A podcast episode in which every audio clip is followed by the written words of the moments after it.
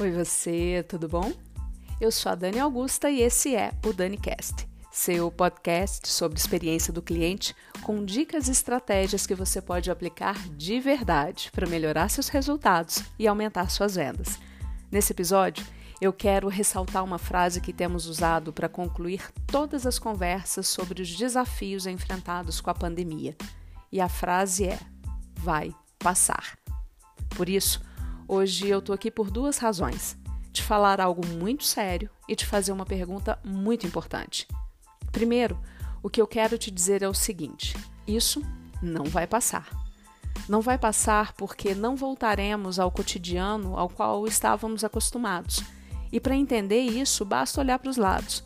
Empresas estão desaparecendo e outras surgindo, normas sociais estão sendo reorganizadas, Comércios estão instalando zonas seguras para tráfego e check-out.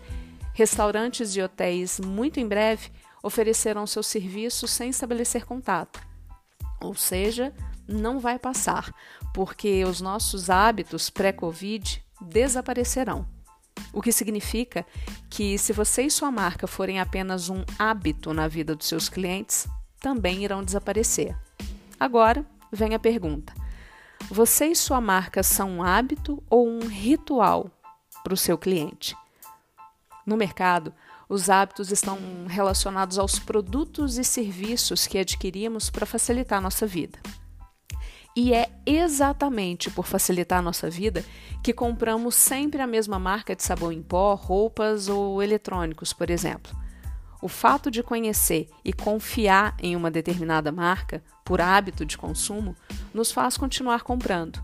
Não porque eles sejam os melhores, mas porque são bons e fáceis de encontrar e consumir. Mas, como eu disse, os hábitos estão mudando.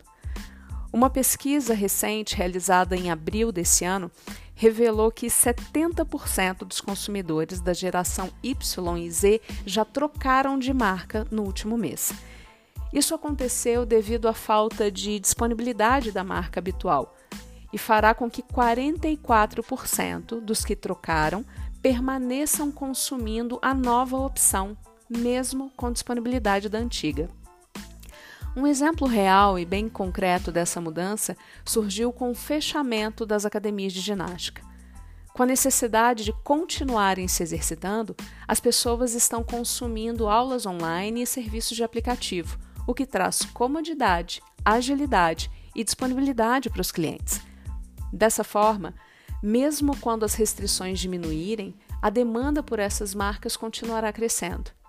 O mesmo para os novos modelos de eventos sociais e corporativos, com entrega de kit festa e celebração remota, por exemplo, e outros tantos negócios. E por que essas marcas permanecerão? Porque elas ritualizam a experiência dos seus produtos e serviços, oferecendo significado em tempos de incerteza. Mesmo que pareçam irrelevantes, as empresas criam um contexto maior em torno de seus produtos e serviços para gerar significado na vida dos clientes e continuam sendo consumidos como um ritual ritual de saúde e bem-estar, no exemplo da atividade física, e ritual de celebração, no exemplo do kit festa. Os rituais trazem significado para a nossa vida e por isso são mais relevantes do que os hábitos. Rituais oferecem prazer, indo além do atendimento de uma necessidade, nos ajudando a marcar mudanças e a dizer quem somos. E quando nossos hábitos diários são arrancados de nós, como essa pandemia fez, nos apegamos ainda mais aos rituais que nos definem, como tomar um bom banho demorado e relaxante, pausar o dia com uma xícara de café quente, ler um livro acompanhado de um vinho, fazer uma refeição com a família e contar histórias para os filhos, por exemplo. Esses rituais são poderosos porque nos ajudam a perceber a passagem do tempo, a lidar com mudanças e trazer serenidade em tempos de caos. Ou seja, tudo o que precisamos no momento. Assim, mesmo que seu produto ou serviço seja de natureza utilitária ou pareça irrelevante, crie um contexto maior em torno dele Conte sua história para que você não seja mais consumido como um hábito e descartado em tempos difíceis. Como colocar isso em prática? Veja algumas dicas. Para quem trabalha com turismo, ao invés de reembolsar um pacote, ofereça um crédito para o seu cliente. Uma viagem é algo super esperado que gera frustração e tristeza quando cancelada. Assim, ajude seu cliente a marcar a passagem do tempo e aumentar sua expectativa para o passeio, enviando conteúdo relacionado, imagens inspiradoras e mensagens positivas. Para quem trabalha com eventos, aniversários, casamentos e chás de bebê são verdadeiros ritos de passagem. Podem mudar de local, de data, de cardápio, mas persistem como formas de celebração de um momento da vida. Por isso, busque alternativas para a realização do evento, usando os meios digitais para construir novas possibilidades. Velas virtuais, mensagens surpresas codificadas em QR Code, vídeos de familiares e amigos, serenatas online. As possibilidades dependem da sua criatividade.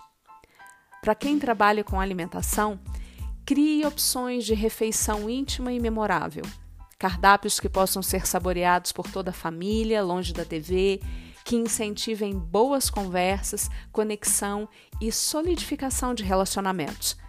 Que tal incluir alguns itens para decoração da mesa, como guardanapos coloridos e velas?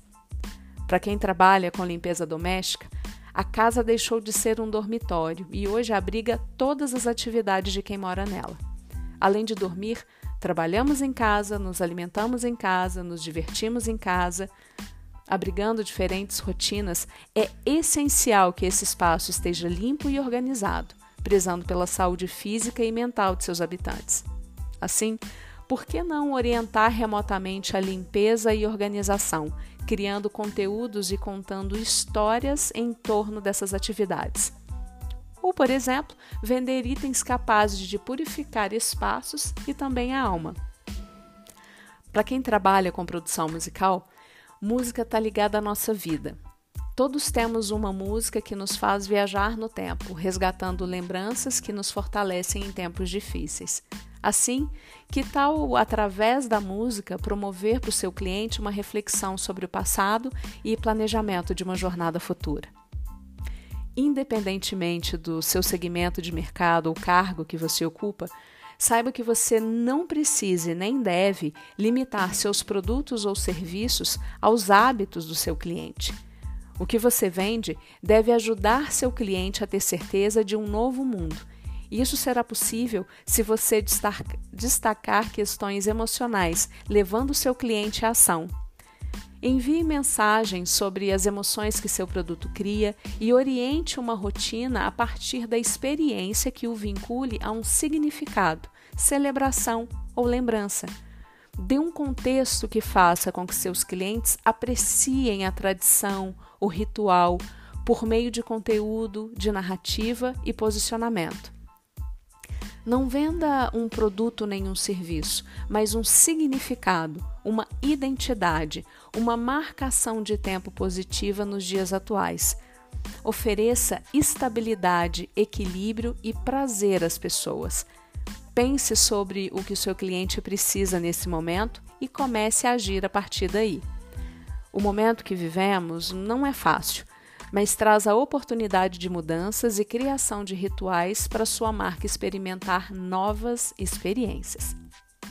Bom, esse foi o DaniCast de hoje. Eu sou a Dani Augusta e você pode acompanhar meu trabalho e acessar dicas como essa no Instagram, no YouTube e também no Facebook. É só procurar por Daniela Augusta. No mais, vamos juntos melhorar resultados e aumentar vendas através da experiência do cliente. Beijo e até a próxima!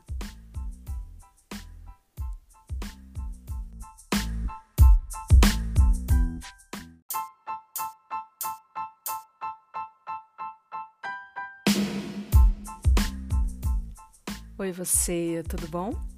Eu sou a Dani Augusta e esse é o DaniCast, seu podcast sobre experiência do cliente com dicas e estratégias que você pode aplicar de verdade para melhorar seus resultados e aumentar suas vendas. Nesse episódio, eu vou compartilhar com você a dúvida de um aluno da UniCX, a Universidade da Experiência do Cliente. A questão que ele me enviou é a seguinte: Dani, trabalho alguns meses como gerente de vendas. Procuro oferecer boas experiências para os meus clientes, mas isso só acontece individualmente. Não consigo mostrar para a equipe de vendas a importância da experiência, porque a empresa foca somente no lucro. A empresa até cobra da equipe que proporcione boas experiências, mas internamente oferece experiências ruins. É possível trabalhar a experiência do cliente assim, sozinho? Bom, a experiência que um cliente tem, seja essa experiência boa ou ruim, é resultado da percepção total que ele teve em sua jornada com a marca ou a empresa.